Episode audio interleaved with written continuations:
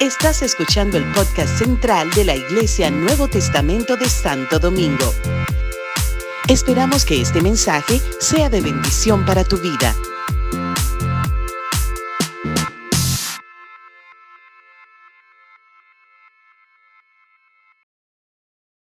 Yo aprecio las oraciones cuando viene una gente, me unge con aceite o me pone las manos encima o me ora. Yo aprecio eso porque eso bendice mi vida. Pero eso a mí no me convierte. ¿Están conmigo? Ahora, si hay algo que me convierte, que me da convicción profunda, es yo entender por mi, mi condición humana por lo que la palabra de Dios dice. Es más, lo voy a, poner, ¿verdad? Eh, con base bíblica. La Biblia dice en el Salmo 19 que la ley de Jehová convierte el alma. ¿Qué, qué convierte el alma? La ley de Jehová. La ley de Jehová convierte el alma. Así que si hay algo que en este tiempo necesitamos como hijos de Dios, como iglesia de Dios, es buscar a Dios en oración, en oración ferviente y ser estudiante asiduo de la palabra de Dios. ¿Lo creen? estudiar la palabra de Dios, meternos con el Señor, meternos en su palabra, estudiar la palabra de Dios y, buscar a Dios, su presencia, buscarlo en oración y permitir que el Espíritu Santo de Dios nos llene, nos revele, eh, se mueva en nosotros. Y gloria a Dios por el mover de su Espíritu Santo. Yo también lo aprecio. Yo también lo aprecio y doy gloria a Dios cada vez que el Señor nos da cultos gloriosos, avivados, como sea. Pero aprendamos a disfrutar cada servicio. Dios puede venir y traer de esos evangelistas y volvernos loquitos a todito. Gloria a Dios. Pero hay veces que la palabra de Dios viene, pum, pum, pum, sin emoción, pero la emoción está en ti. En que tú la recibas, en que tú te conviertas, en que tú y yo seamos diferentes. Amén. Bueno, pero por ser Día del Padre, permítame hoy irme por otro mover, quizás terminemos con Romanos, pero permítame eh, eh, ir a este verso que por lo pronto esta mañana, por ser Día de Papá, recibí y, no quiero dejar de compartirlos con ustedes. Se encuentra a principio de, de uno de los profetas, del profeta Malaquías.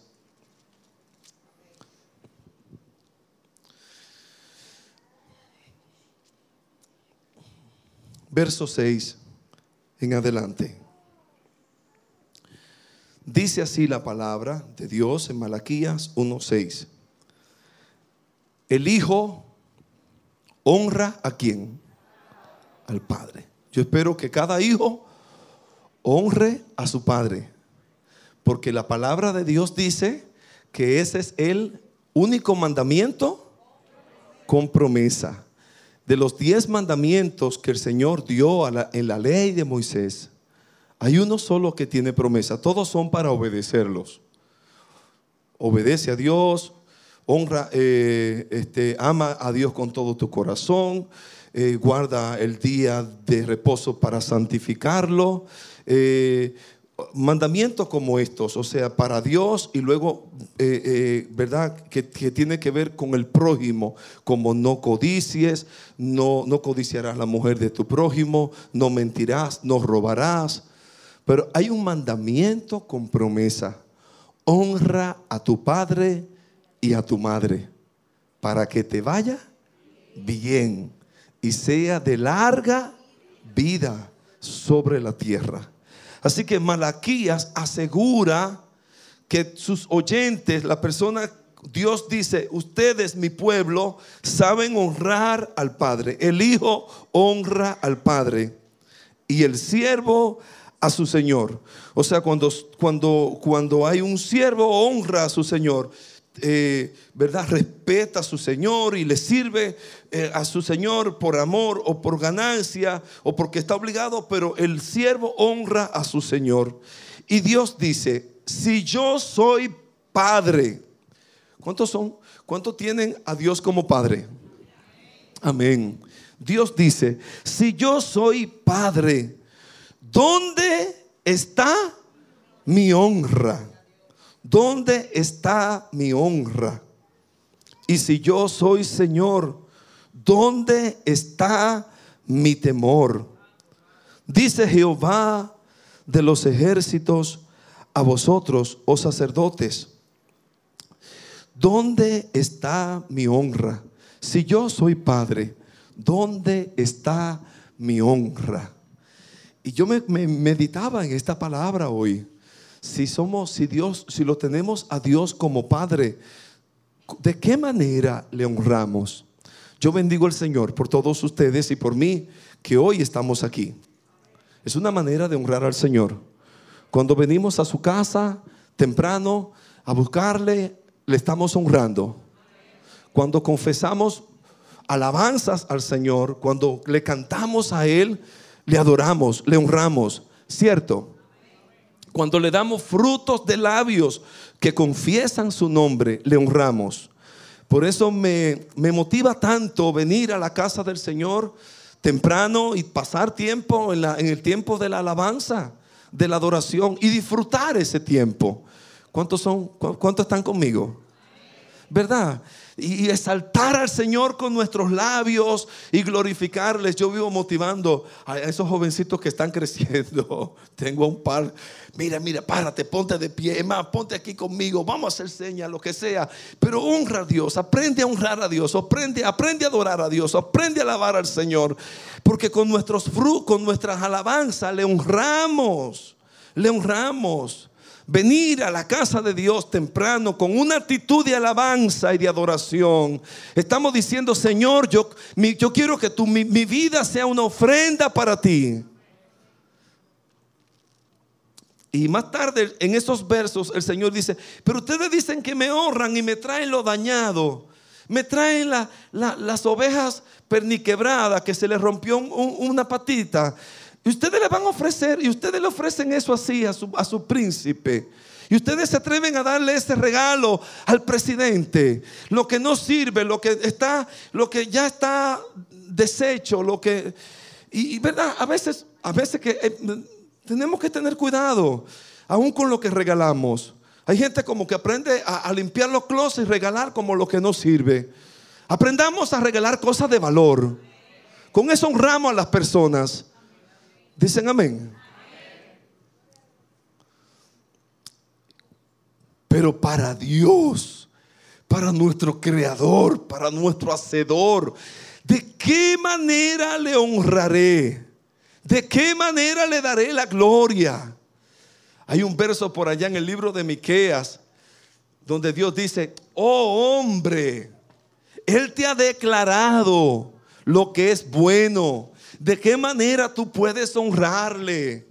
Y él, mismo responde, haz misericordia. ¿Ah? Hacer misericordia, hacer justicia, amar justicia, hacer misericordia y humillarte delante de tu Dios. Así que aprendemos a honrar a Dios cuando le, le, adoramos, cuando le damos nuestra mejor alabanza, lo más precioso que tenemos. Dice la escritura que al principio de la, de la historia humana, ¿verdad? Habían dos, dos muchachos que trataron de ofrendarle al Señor. ¿Quién eran? Caín y Abel. ¿Quién honró al Señor? Abel honró a Dios con su mejor, lo mejor de su ofrenda. Así que aprendamos a honrar al Señor. Aprendamos a ser una iglesia que honra a Dios. Aprendamos el secreto de la honra. De honrar a Dios, de honrar a, nuestros padres, de honrar a aquel que merece honra y respeto. Y entonces le adoraremos. La otra manera de honrar a Dios, ¿verdad? Con lo que le traemos al Señor. Bendigo esta iglesia porque sabe honrar a Dios con sus diezmos. La Biblia dice, honra a Jehová con tus diezmos. Y, tiene entonces la palabra, la, profeta, la, promesa. Verás tus, graneros llenos, verás la ventana de los cielos abrirse a tu favor. Honra a Jehová con los frutos de tus, de tus bienes. Honra, aprendamos a honrar, a honrar al Señor. Así que meditaba en esta pregunta que el Señor le hace a, a, través del profeta Malaquías al pueblo. Si yo soy padre, ¿dónde está mi honra? ¿Estamos honrando a Dios como Él merece? Llévate esa pregunta a tu, a tu casa. E, ¿Estás honrando a Dios como Él merece? ¿Estás dándole lo mejor de tu vida al Señor con tu vida, con tu testimonio, con lo que le, entregas, le ofreces al Señor, ya sea de tus recursos, ya sea de tu tiempo? ¿Le honramos a Dios? ¿Estamos dando lo mejor de nuestra vida al Señor? Medita en eso. Nos vamos entonces al libro de Romanos y vamos a terminar hoy el capítulo 5. Y habla también de una gente, dos gentes que sí le honraron, uno que no le honró y otro que le honró al Padre, precisamente. Así que se conecta hoy. Estamos en Romanos capítulo 5, empezando en el versículo 12. La Biblia dice, ya vimos a Cristo ocupando nuestro lugar, como dice, estudiamos la semana pasada, cuando éramos débiles, a su tiempo Cristo murió por los impíos, que ciertamente, que ciertamente quizás alguien se atreva a morir por el bueno, pero ¿quién morirá por el malo? Pero siendo nosotros, Dios muestra su amor para con nosotros, que siendo aún pecadores, ¿quién murió? Cristo murió por nosotros. Así que mucho más, ya estando justificados por su sangre, seremos salvos de su ira. Así que dice en Romanos capítulo 5, versículo 12, por tanto como el pecado entró en el mundo por un hombre, ¿quién fue ese hombre por quien el pecado entró al mundo? Adán, cierto. Por tanto, como el pecado entró en el mundo por un hombre y por el pecado la muerte, así que por cuanto todos pecaron, están destituidos de la gloria de Dios. cuando vino el pecado, cuando entró el pecado a la raza humana, vino la muerte. Porque la paga del pecado es la muerte. Y la muerte pasó a todos los hombres. Dice en Hebreos capítulo 9, versículo 27, está establecido para los hombres. Cuando hablo de hombre, cuando la Biblia se refiere a hombres, está hablando de la raza humana. Está establecido para la raza humana que muera. Que muera cuántas veces? Una sola vez. No hay, no hay, no hay reencarnación. No es que vamos a volver otra vez ni en cuerpo de chivo, ni de perro, ni de gente, nada. O sea, no hay. Eso no existe bíblicamente. Está establecido para los hombres que mueran una sola vez. Y después de esto, el juicio. La muerte pasó a todos los hombres por cuantos, por cuanto todos pecaron.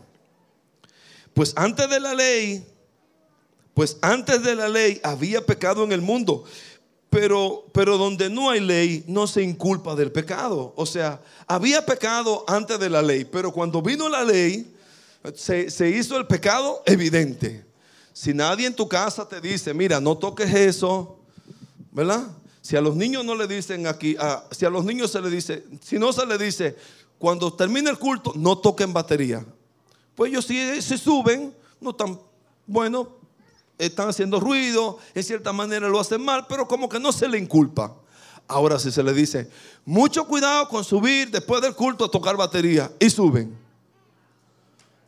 Entonces hay una ley que, le, está, o sea, se hace evidente el pecado que están cometiendo, por ejemplo, por decir así, ¿verdad? Eh, en eso consiste, ¿verdad? cuando, habla de inculpar de pecado. No obstante, reinó la muerte desde Adán hasta Moisés, aún en los que no pecaron a la manera de transgresión de, de Adán, el cual es figura del que había de venir. Adán es figura del que había de venir. ¿Y quién es el que había de venir como el segundo Adán? Cristo. Totalmente diferente. Así que encontramos a un Adán que pecó, que desobedeció. Y por cuanto Adán pecó, entonces obviamente la muerte pasó a todos los hombres. ¿Somos nosotros mejores que Adán? ¿Te has preguntado que si en algún momento, si tú estuvieras en, el lugar de Adán, en el huerto, hubieses pecado o no? Eso es una buena pregunta, ¿verdad? Un hombre que vivía en la gloria de Dios, un hombre que vivía en la inocencia, un hombre que estaba lleno del favor de Dios, ¿pecaríamos como Adán pecó? Posiblemente sí.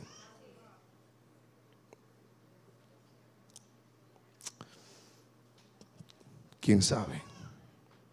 Pero él pecó, él desobedeció, él falló al blanco y la muerte pasó a todos los hombres. Pero Dios, en el plan de Dios, en el plan de Dios ya estaba ese, esa provisión para nosotros, esa provisión para nosotros. Dice que en el verso 15 que el don no fue como la transgresión, porque si por la transgresión de aquel uno murieron los muchos, abundaron mucho más para los muchos la gracia, la gracia y el don de Dios por la gracia de un hombre. La gracia y el don de Dios por la gracia de un hombre que es Jesucristo. Dice el salmista, ¿verdad? Mi pluma es, mi, hazme como, hazme, haz mi lengua como, como pluma de escribiente muy ligero. La gracia se derramó de tus labios. En Cristo, Cristo estaba lleno de gracia y de verdad, dice Juan. De Él tomamos todo, gracia sobre gracia. Si necesitamos gracia de Dios para vivir esta vida agradando a Dios, necesitamos beber, tomar de Jesús, venir a Jesús, la fuente de gracia. En Adán está la fuente de la transgresión. Cuando somos pecadores nos identificamos como Adán. Cuando recibimos la gracia y, decidimos agradar a Dios, nos identificamos con Cristo. En la primera carta, en la primera parte de Romanos, habla acerca de la salvación, de la justificación. Ahora en, esta segunda parte de Romanos capítulo 5, habla acerca de esa santificación que se hace progresiva en la vida nuestra. Dice la palabra del Señor y con el don no sucede como en el caso de aquel uno que pecó, porque ciertamente el juicio vino a causa de un solo pecado para condenación, pero el don vino a causa de muchas transgresiones para justificación. Ven, una comparación entre Adán y Cristo. Es lo que Pablo señala en esta segunda parte de Romanos capítulo 5 si por la transgresión de uno solo reinó la muerte, mucho más reinarán en vida por uno solo, Jesucristo, los que reciben la abundancia de la gracia y el don de la justicia. La abundancia de qué? De la gracia y el, Dios, y el don de la justicia. Esto es lo que nosotros recibimos como creyentes. El don de la gracia el don de la gracia, el don de la gracia, la abundancia de la gracia y el don de la justicia. Así que como por la transgresión de uno vino la condenación a todos los hombres, por la condenación de uno, ¿quién fue ese uno? Adán. De la misma manera, por la justicia de uno, ¿quién es ese otro? Cristo. Vino a todos los, hombres la, justicia, la justificación de vida.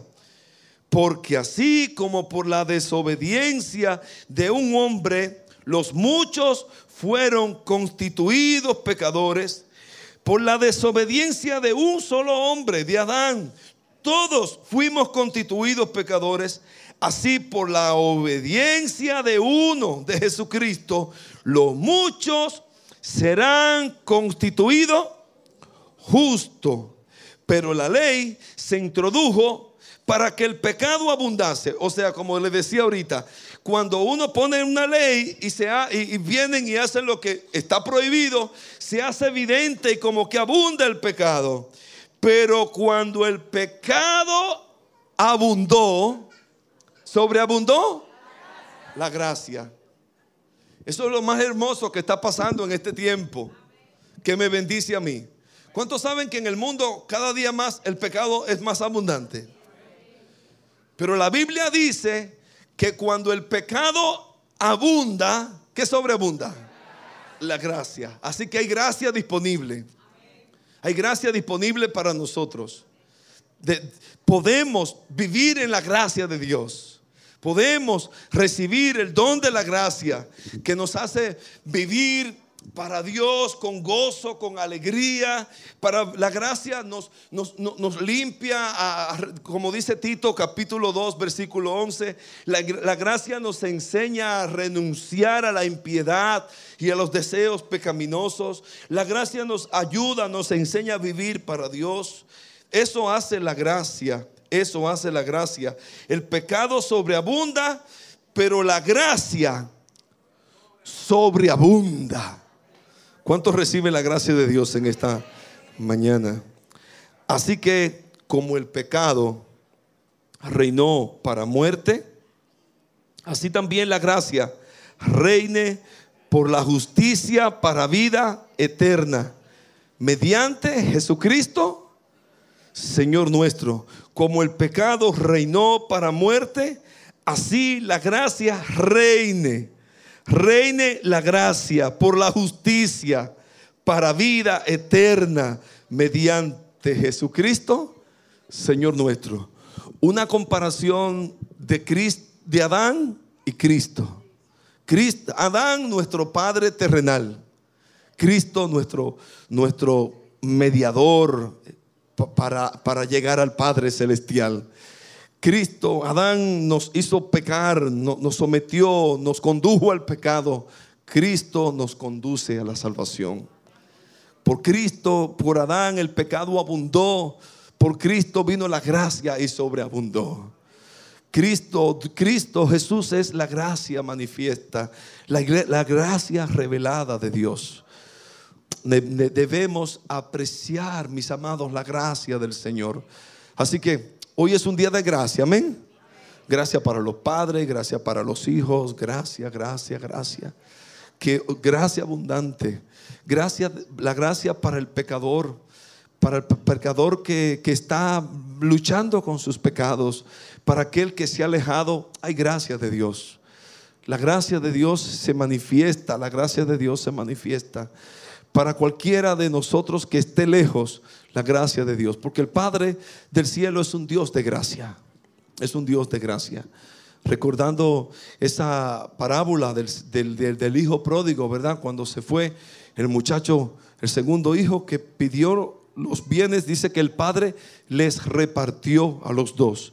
El, el Padre de gracia abrió su mano para repartirles a ambos y le dio a cada uno su parte, le dio su herencia a cada uno. Uno se queda en casa y el otro se fue y malgastó todo lo que tenía. Y después de malgastar todo, entonces dice que volviendo en sí. ¿Cuándo está, ¿Dónde estaba el hijo pródigo cuando volvió en sí? ¿Ah? Deseando la comida de los cerdos, alimentando cerdos, que era una cosa totalmente degradante y aborrecible para cualquier judío. Simplemente tener o, estar con los cerdos y mucho más, ¿verdad? Caer en ese estado de ser cuidador o alimentador de cerdos. Aquí, ahí estaba ese muchacho en esta posilga cuando dice que volviendo en sí, dijo, volveré a la casa de mi padre y le diré, Padre, he pecado contra el cielo y contra ti, no merezco ser llamado tu hijo. Así que se levantó el muchacho y el padre dice que lo esperaba. El padre de gracia lo esperaba porque para él anhelaba que su hijo regresara. Y dice que estaba esperándole el padre y quizás se levantaba todos los días a ver si el, si el muchacho este regresaba. Hasta que un día el muchacho regresó y el padre salió a recibirle. Me llama mucho esta parábola porque aprendo siempre de ella, fue que el padre no esperó que el hijo llegara a la casa. ¿Por qué el padre no esperaría que el, hijo llegara a la casa, sino que salió a recibirlo, José? ¿Ah? Parece de alegría, ¿verdad? ¿Sí? Pudo ser. Mira lo que yo entiendo. No está escrito, o sea, no, no es una concepción mía. ¿Está bien? No le voy a decir, ah, esta es la revelación. No, no, por favor. Es lo que yo veo. El muchacho venía de la posilga. De seguro que no tenía una ropa digna. ¿Verdad? Porque de seguro que estaba sucio. Quizá maloliente Tal vez, seguro. Si venía de ese trabajo y no se bañó y no se puso... Pero pudo pasar. Yo en mi mente lo, veo así. El muchacho sale de la posilga, volveré a casa de mi papá y de mi mamá y viene como, como está, con esa condición. Cuando el papá lo ve, lo reconoce, sale y a recibirlo. Entonces, allá yo pienso que el Padre lo cubre. Yo pienso que el Padre lo cubre. Y le dice, no, Él no va a entrar así a, mí, a la casa. Eh, eh, eh, que, nadie lo vea tan, tan indigno. Que nadie lo vea. Y, y él ahí dice, busquen el vestido. Busquen, lávenlo, vístanlo. O sea, para que cuando entre sea un, hijo digno. Sea un hijo digno. Dios nos dignifica, Dios sale por nosotros para lambarnos, para limpiarnos, para revelarse a nuestras vidas. Cuando somos malos, indignos, pecadores. Cristo murió por nosotros y derramó su sangre para limpiarnos. El Señor no merece que vivamos de espalda a Él. Si Él es Padre, ¿dónde está su honra? ¿Cómo vamos a honrar al Señor? Qué belleza que el Padre de la parábola abraza al Hijo, lo manda a vestir, lo manda, le manda a poner anillo, le manda a poner calzado y, el Hijo entra a la fiesta. ¿Ah? Manda a preparar el, a matar el becerro gordo y el Hijo entra a la fiesta como un hijo con, con dignidad. ¿Cuánto tienen dignidad en este día? El Padre te da dignidad, nos da dignidad, nos da identidad de hijos. Así es que quizás hoy será el día que regrese. Quizás hoy será el día que regrese.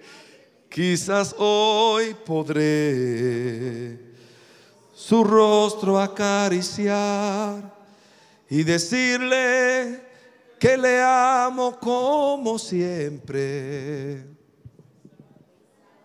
Que a pesar de sigo siendo igual, sigo siendo igual. Ya no me lo sé más. ¿Qué hijo está aquí hoy que quisiera regresar a la casa del Padre?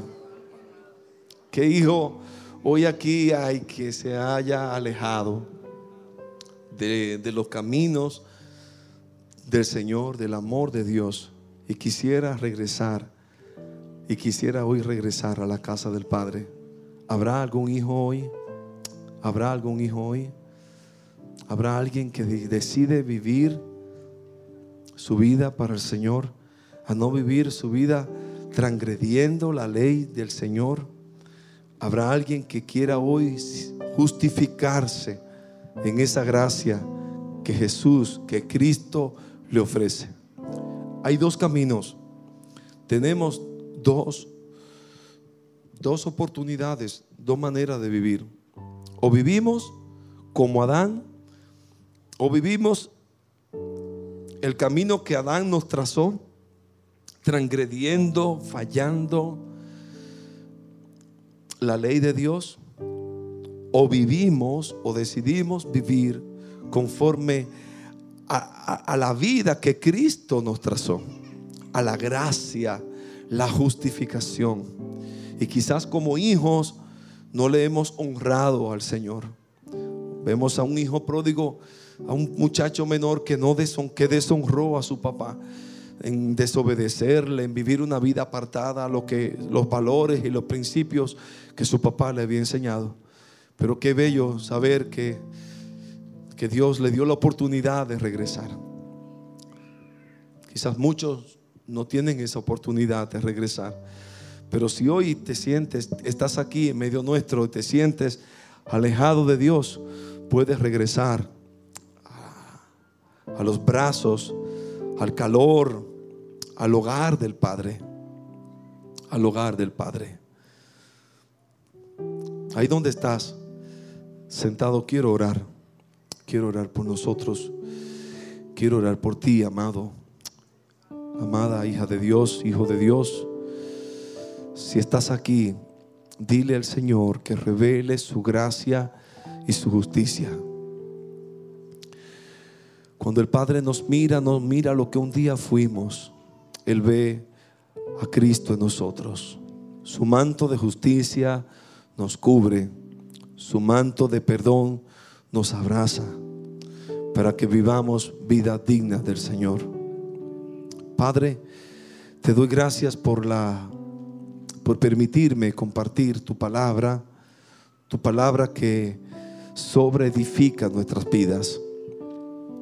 Romanos capítulo 5 del 12 en adelante nos muestra dos maneras de vivir, dos tipos de hombres que tú permitiste que existieran.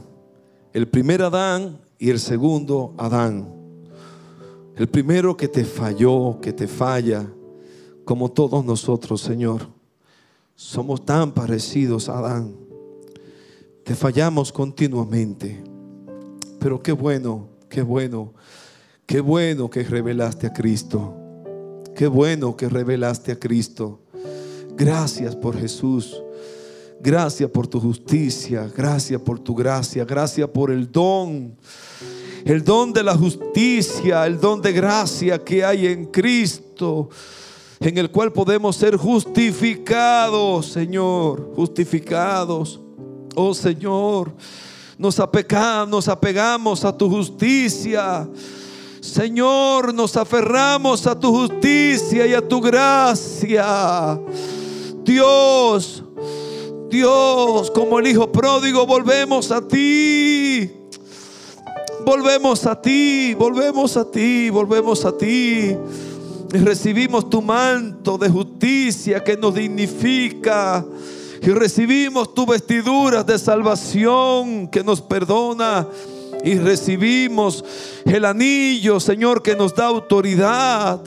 Hoy las calzadas Señor, que pone nuestros pies para anunciar tu evangelio. Oh, qué lindo saber que nos hace hijos otra vez con herencia, con dignidad, con identidad. Gracias Señor, te damos, gracias te damos, oh Dios. Gracias te damos por este día, Señor. Reconocemos que tú eres el Padre, que tú eres el Padre Ayúdanos, enséñanos a honrarte a ti, a vivir para ti, Señor. Que te honremos en todo tiempo y en todo momento con nuestros pensamientos, con nuestras acciones, con nuestros sentidos, Señor, con nuestros ojos, lo que miran nuestros ojos, lo que hacen nuestras manos, lo que abran a lo que hablan nuestros labios, Señor, lo que la meditación de nuestro corazón, como dijo el salmista, sea grato delante de ti, oh Jehová. Señor, que te honremos y vivamos para ti. Gracias te damos, Señor. En el nombre de Jesús.